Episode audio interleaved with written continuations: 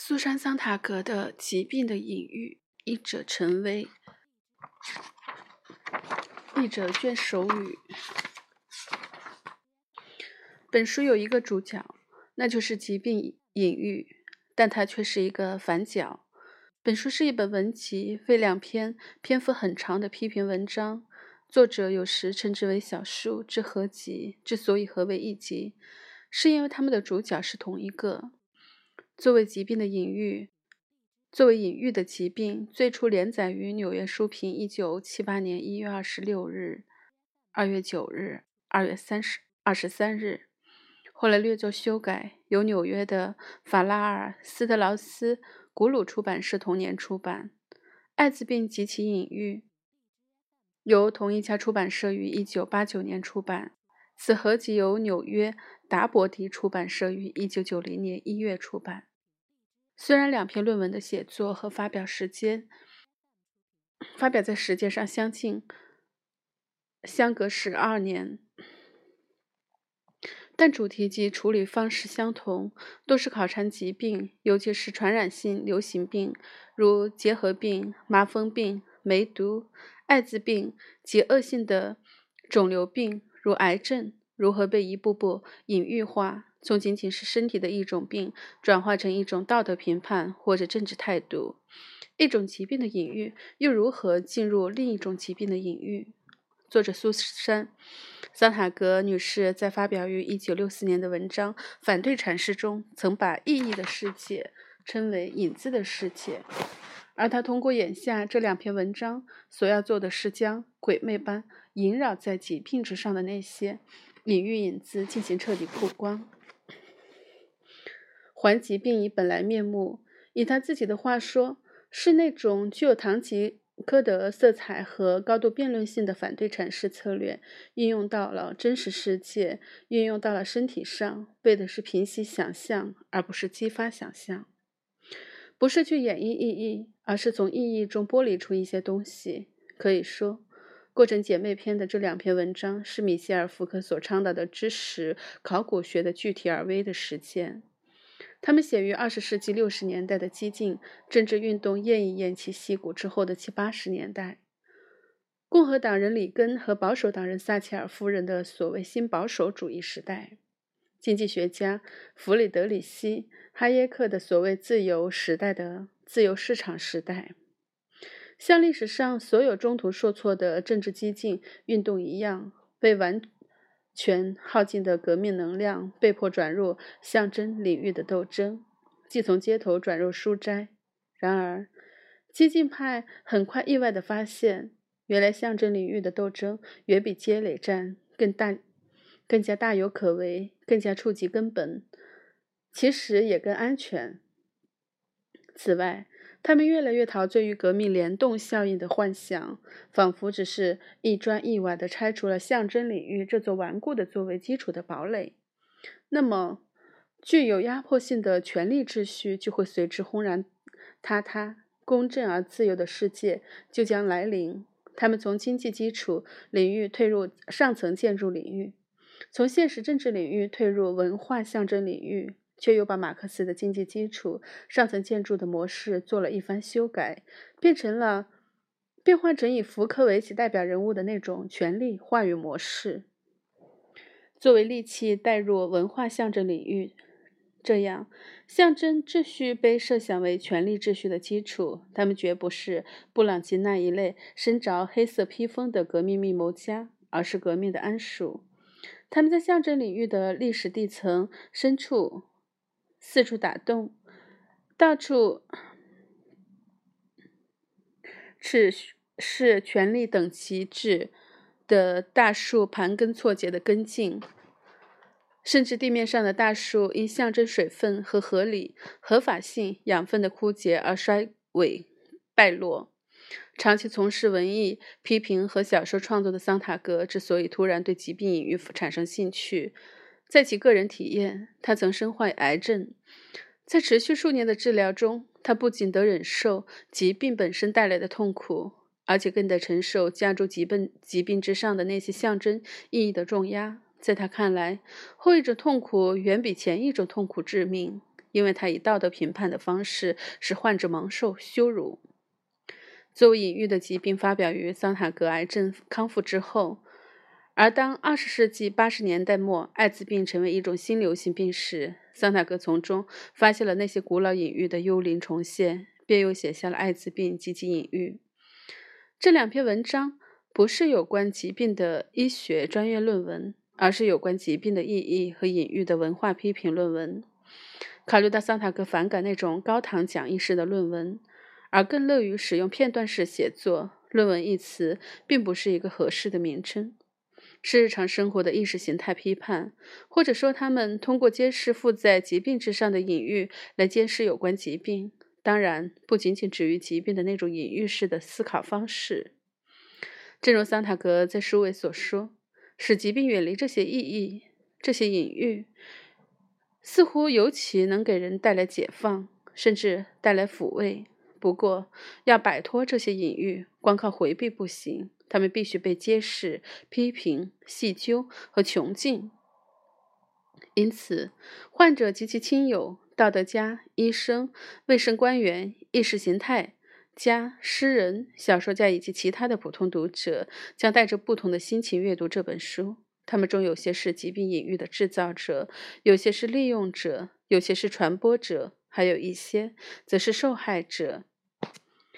这两篇文章当初之所以不是发表在诸如《柳叶刀》之类的专业医学刊物上，是因为他们的潜在读者不仅仅是医学圈子中人。毫无疑问，大规模的传染性。流行病不仅是一个医学世界，而且被当作是一个文化世界、一个道德世界、一个政治世界。此外，还是一个经济世界。刚刚过去，他还会回来吗？顺便说一句，译者翻译此书时，适逢 SARS 肆虐北京，而本书为译者观察流行病传染病的社会层面提供了一个有启发性的视角。刚刚过去的 SARS。像是历史上任何一场大规模传染病的重演，那是一系列的戏剧。只不过，在一个科学已发展到足以准确预测一颗与地球遥隔霄汉的彗星达到地球的确切时间的年时代，一个想当然的认为一切大规模流行病、流传染性流行病一去不返的时代，SARS 病毒却像一个来去无踪的幽灵，这强化了它的神秘性，而神秘性正是隐喻的滋生地。同时，这个科学至上的年代、时代，又是一个强调可控制性的时代，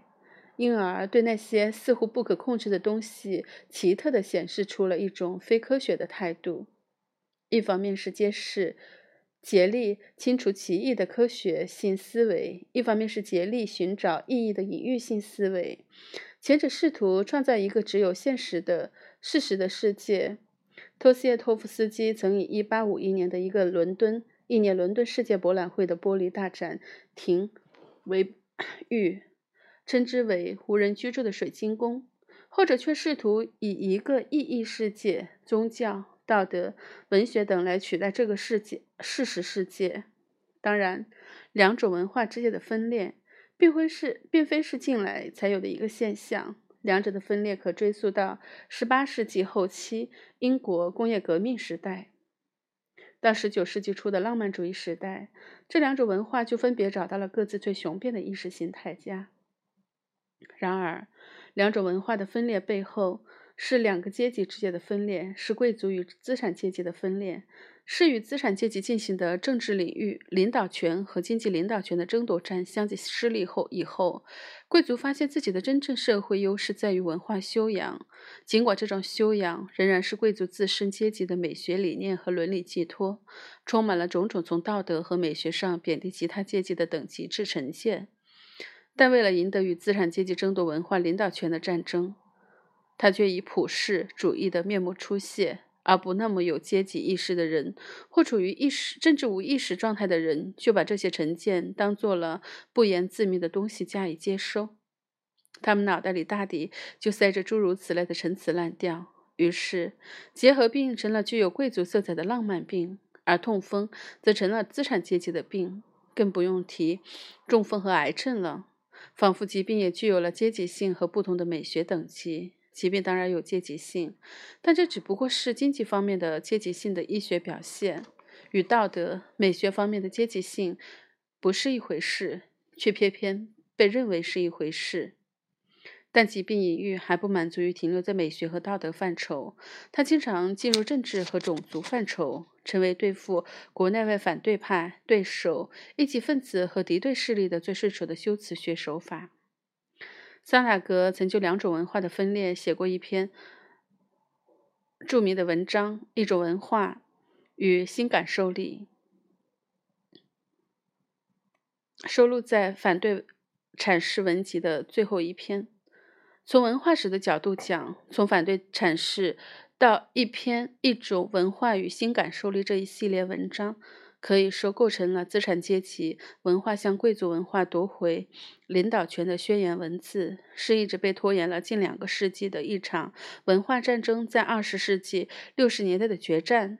具有历史反讽意味的是，桑塔格那一代中产阶级的孩子们自认为是资产阶级的不孝之子，而且也的确为其资产阶级父辈们所深恶痛绝。但他们所完成的历史事业，其实是当初老资产阶级革命的未竟之业，那就是为资产阶级夺取文化的领导权，以多元化的新感受力对付唯一的一种阐释，或者说以反文化对付文化，就是以文化民主制对付文化等级制。资产阶级文化不是他自以为的前现代文化，而是后现代文化。前者的等级制显然与资本主义政治领域的自由主义、经济领域的自由市场处在非同质状态。老资产阶级把前现代文化当作资产阶级自身的文化，犯了一个历史错误，落入了被他取代的那个阶级贵族布置下的一个圈套。尽管六十年代中产阶级孩子们的造反似乎是在造老资产阶级的反，但老资产阶级不过是高级文化。谁都知道他指的是什么的一个无意识的代理人罢了。作为疾病的隐喻的疾病和艾滋病及其隐喻，是六十年代那一场文化大战沉寂后乱糟糟的战场上出现的那种零星的追逐战。文化这支庞大的军队遭到大溃败，可他的游兵散勇、散兵游勇却四人四处滋扰。桑塔格选择疾病隐喻作为自己穷追猛打的对象。一直将他们撵到其出发地。这种零星的追逐战远比那种大规模的阵地战更需要耐心，更需要洞察秋毫的眼力，也更容易失去目标。因为这是桑塔格在某种时刻所说的那种一头扎进去来扎进去的批评。我们可以看到，在这片大局已定的战场上，到处都是这种大大小小的追逐战。雷蒙·威廉斯和特罗。伊格尔顿追击英国文学，罗兰·巴特追击资产阶级写作，萨义德追击东方主义，福克则四处追击。这些构成了关于历史的无数的小叙事，使以前那种单一的大叙事再也难以取信于人。大叙事，大叙事只是一种世俗神话，是权力压迫集团的政治修辞学意识形态，同时也是被压迫集团的政治修辞学乌托邦。正因为如此，一旦昔日的被压迫集团获得权力，它就成了一个既得利益集团。显然，到这个时候，当初的乌托邦就与这个集团自身的利益开始发生冲突，于是就出现了一种不伦不类的方案。一方面，他人试图从当初的乌托邦那儿获得一种来源于历史却已快耗尽的合法性；另一方面，为了既得利益。他又不得不把曾经将自己驱除掉的那种意识形态偷偷塞进乌托邦的空壳中。他惊恐地发现自己处在一种矛盾的、因而脆弱的政治修辞学中。要想让别人相信连他自己都不相信的东西，他显然就不能利用劝说，而只能利用催眠术。词与物、现象与本质在这里发生两次分裂，以致词越走越远，再也找不到物。而现象再也不是本质的再现，而成了一些语言泡沫。从这个这种意义上，语言不是用来说明什么的，而是用来掩盖什么的。正是这些层出不穷的小叙事，才使六十年代的那种宣战式的大文章获得一种历史深度。历史曾经被六十年代的反叛者们视为一道深渊，里面埋葬着无数沉默的死者，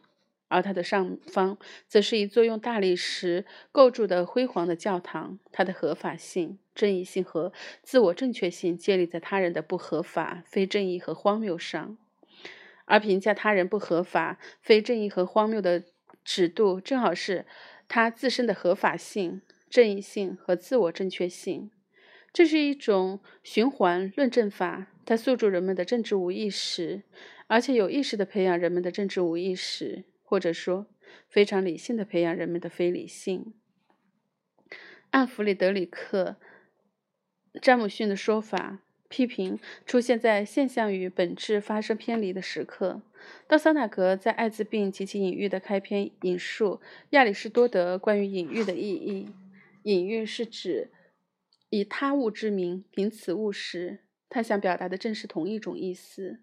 正如隐喻是以他物之名取代此物，现象与本质之间的分裂也常常是以现象取代本质。隐喻性思维和神话性思维只是同一种思维的不同名称而已。